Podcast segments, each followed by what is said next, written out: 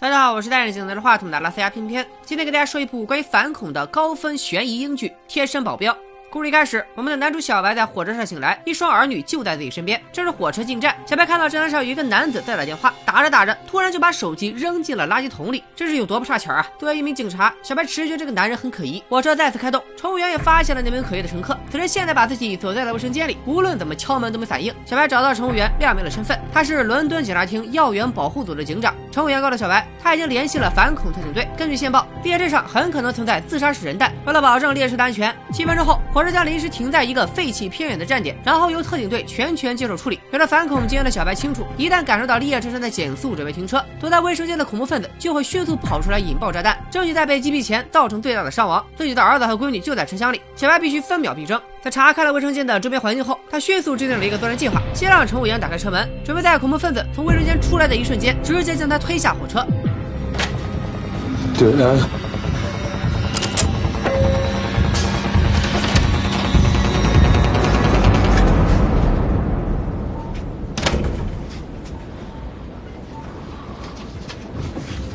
想到这哥们儿身上并没有携带炸弹，疑惑的小白觉得事情不会这么简单。他再次回到卫生间寻找炸弹痕迹。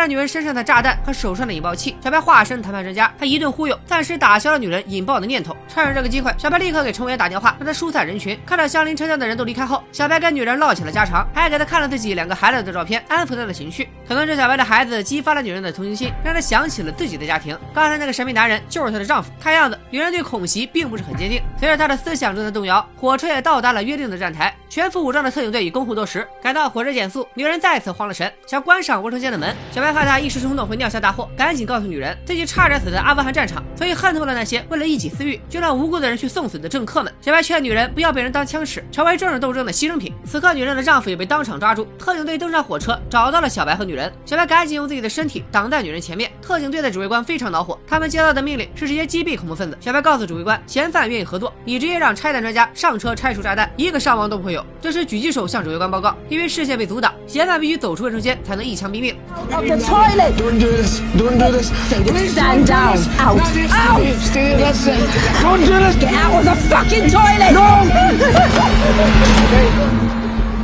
虽然嫌犯从卫生间走了出来，但他的身体一直紧贴小白，还在小白的指示下不停转圈。狙击手完全无法瞄准，无计可施的指挥官只好听小白的，让拆弹之家上车拆除了炸弹。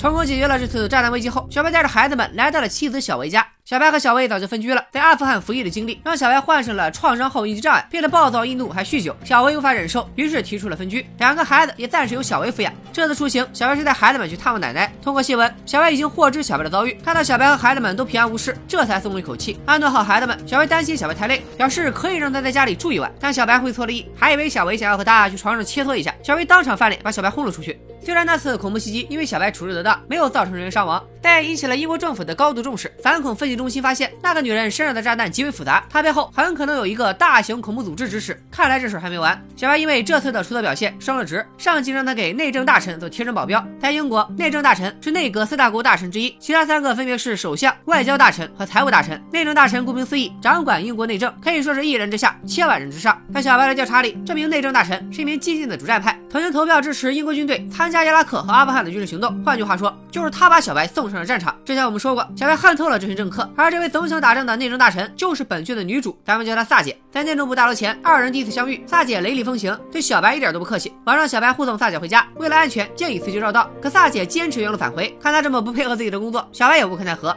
回到萨姐的住处后，小白又把她家里里里外外都检查了一遍。这种做法让萨姐非常不爽。无聊时，萨姐随手翻起新闻，发现小白居然就是阻止了列车恐袭的那名英雄。萨姐瞬间就对小白肃然起敬，还向小白道了歉。恐袭的影响还在持续发酵，警方增加了机场和火车站的警力。官员们在国家安全问题上分裂成两派：一派以首相为主的稳健派，想对恐怖袭击采取保守对策；另一派则是以内政大臣萨姐为主的激进派。萨姐试图通过这次列车袭击，让议会通过新的调查权法案，提高对民众的监管力度。这里咱们插播一段科普：这个调查权法案的原型，其实就是前任英国首相特蕾莎梅颁布的调查权法案。该法案于二零一七年十二月三十日正式生效，强制要求互联网服务供应商要保存所有用户浏览网页的记录，有关部门可以任意调取这些记录。这个法案因为侵犯了公民隐私而备受质疑。现实中，特蕾莎梅担任首相之前也是内政大臣，所以许多人认为她就是女主萨姐的原型。行。科普完场外信息，让我们回到剧情上来。为了更好的推进法案，萨姐决定参加电视访谈，向民众宣传自己的主张。然而就在萨姐准备出发前，她的秘书阿珍不小心打翻了咖啡，把萨姐的衬衫弄脏了。小白二话不说就把自己的衬衫脱下来给了萨姐。这个男友力爆棚的举动，似乎让萨姐的内心掀起了一丝波澜。在随后的访谈中，主持人问萨姐，对于在中东发动的军事行动，有没有吸取什么教训？萨姐是这样回答的：The Prime Minister has been very clear on how we deal with the present and build a more secure future. That doesn't require apologizing for the past. 这段话，小白听到耳里，记在心里。尤其最后一句“我们无需为过去道歉”，让这位去过阿富汗战场的老兵五味杂陈。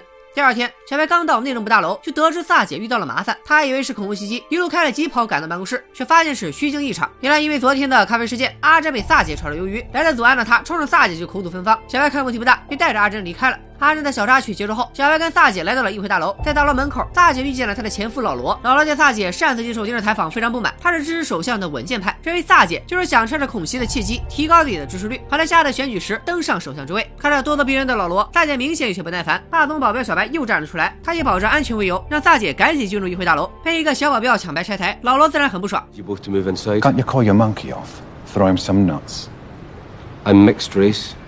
普通人口嗨也就算了，一个政客骂混血的人是猴子，这就涉及到种族歧视的问题了。万一被人记录下来，那就是一场政治危机。老罗当场就被噎住了。看到老罗吃瘪，萨姐的心里舒服了不少。但我凶我素的他，敌人还有很多，其中就包括被他炒掉的阿珍。阿珍找到了一位记者，决定爆爆萨姐的黑料。可阿珍的黑料空口无凭，记者知道阿珍刚被萨姐炒了鱿鱼，如果没有证据，这篇报道很快就会被说成是阿珍蓄意报复。阿珍没办法，只能让男友阿强开车接她离开，回去搜集更多关于萨姐的实锤。另一边，结束议会的演讲后，萨姐在小白的互动下回了家，还把小白的衬衫干洗完还给了他。小白借此机会和萨姐闲聊起来。萨姐提起，在进入政坛前，她曾是一名刑事律师。在经历了很多刑事大案后，萨姐开始觉得人们犯罪跟他们的成长背景和社会环境相关，于是毅然从政，想从改善社会环境、降低犯罪率开始做起。秉承着这一思想核心，萨姐才披荆斩棘，成为了内政大臣。难得萨姐向自己敞开了心扉，小白也问出了自己最关心的问题。他很想知道电视采访中关于中东的言论是不是萨姐的真心话。